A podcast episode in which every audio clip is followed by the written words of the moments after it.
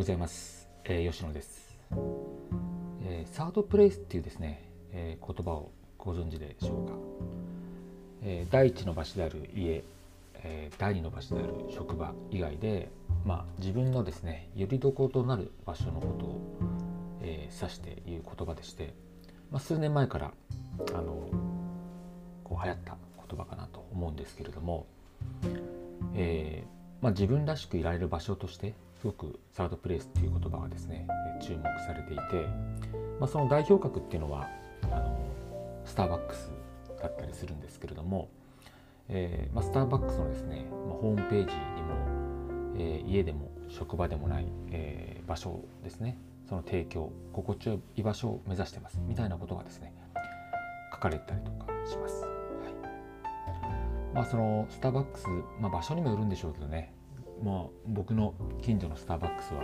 もう学生さんの勉強部屋と化してるので、まあ、最近は行かないんですけれどもあの場所によってはですねすごく心地のいい場所になってて、えー、結構サードプレイスとしていいんじゃないかなというふうに思ってます。ちなみにニコタマのですね、えー、二子玉川のあのスターバックス、えー、なんか丘の上にあるんですけどそこもですねあの非常に混んではいるんですけどもあの環境を変える意味でのサードプレイスとしてはすごくいいんじゃないかなというふうに思ってます。で、えー、っとまあ、自分のですねよりどころとなる場所を見つけることとかっていうのは、まあ、これあのサード3つ目に限らずですね4つ目5つと複数持つこととかっていうのはですね、まあ、これからの時代ますます大切になってる気がします。まあ、スポーツジムでもいいですし、えー、まあ、お気に入りのバーでもいいと思うんですけど、リラックスできる場所を確保するスキルっていうんですかね、うん、もはやスキルと言えると思うんですけどもそれはですねすごく現代人というかビジネスマンというかですねにとっては重要なのかなというふうに思ってます。はい、であのリラックスできる場所をですね複数持ってまあどこでもですね仕事できる、まあ、心の持ちようみたいなですねいうのもあの大切かなというふうに思ってまして、まあ、複数自分は場所があるよというふうに思うのは、えー、メンタルを整えるでも大切なんじゃないかなというふうに思っています。まあ、整うつながりではあるんですけども、まあ、最近ですねあの僕にとってのサードプレイスとかっていうのは、えー、サウナだったりするんですけども、えー、今週も行ってきまして、えーまあ、横浜にあるですね、えースカイスパ横浜というところがあるんですけど、まあ、これあのすごく有名なあのサウナ施設で。でここはですね、えーまあ、コワーキングスペースが併設されているんですよね。なのですごくここは最近のお気に入りで、まあ、サウナに行くとかっていうよりも、まあ、仕事とサウナ一緒にしに行くみたいな感じをしています。非常に今あのサウナブームっていうところもあって、えー、若い方がたくさんいてですねまあ、プログラミングとかしてらっしゃる方もいらっしゃってですねあのすごくそのサウナ入ってプログラミングとかですねサウナ入って、ブログ書いたりとかですねそんなような形で頭を使い分けて、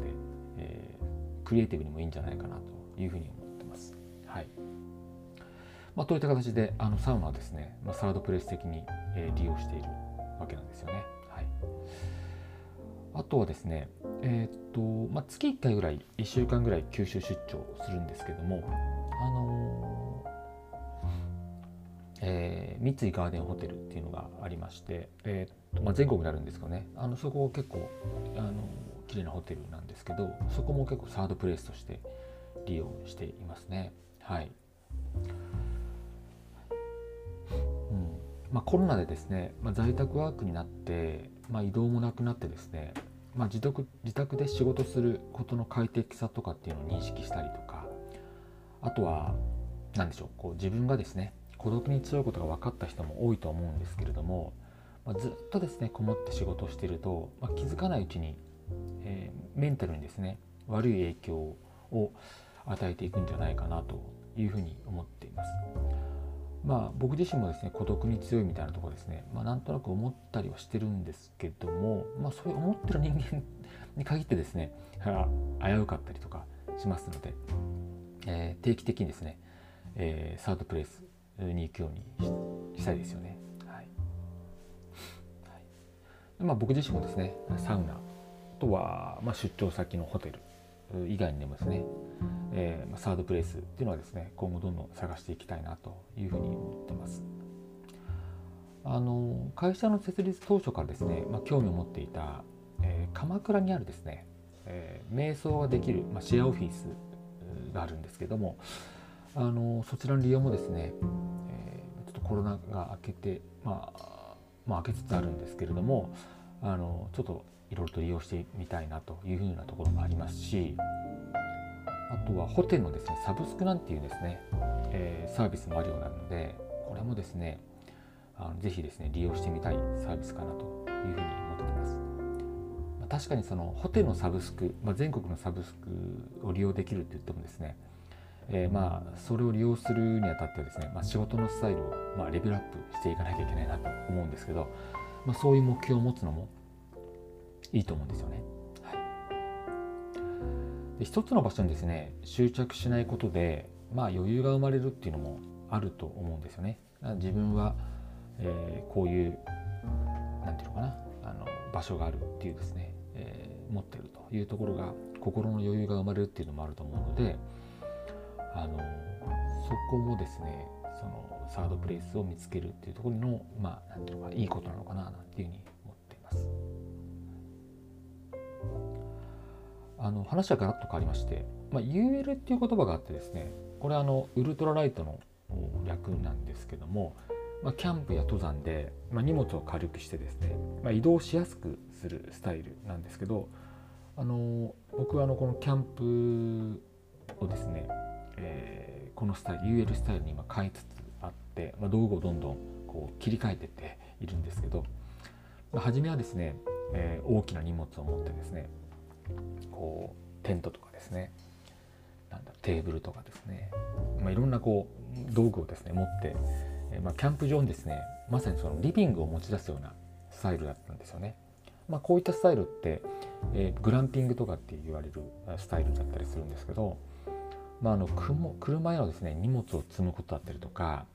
えー、現地でのですね、まあ、設営撤収に時間を取られてまあ、1泊2日のキャンプだとですね、まあ、自然を味わう時間がなかったりします。はい、でこういったその UL スタイルですねもうバックパックに詰めたりとか本当にコンパクトなバッグの中に、まあ、必要最低限の荷物を積み込んですることによってその、えーまあ、現地で楽しむ時間その移動そのどっか移動するですね。苦痛というか時間というかですね。時間を大幅に減らすことができました。であの世界中をですね旅する、まあ、身軽に旅する高城剛さんがですね、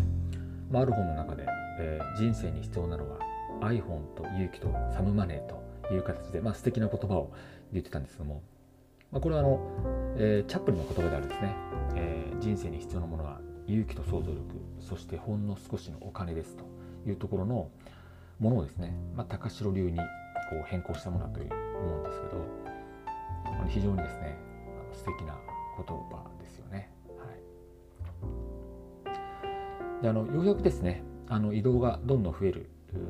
感じになってきて、えー、在宅からですねこう出勤しないといけない人も多くなってくると思うんですけども、えー、かつてのですね往復になこう往復になれる前ですね、うん、あの慣れる前にですね、えー、サードプレイスっていうのを見つけてですね、えー、そこに行って何て言うのかな。こう元のコロナ前に戻るんじゃなくてですね。新しい生活スタイルを見つけていくということもいいんじゃないかなというふうに思ってます。はい。今日はそういったサードプレイスのお話しさせていただきました。それではまた。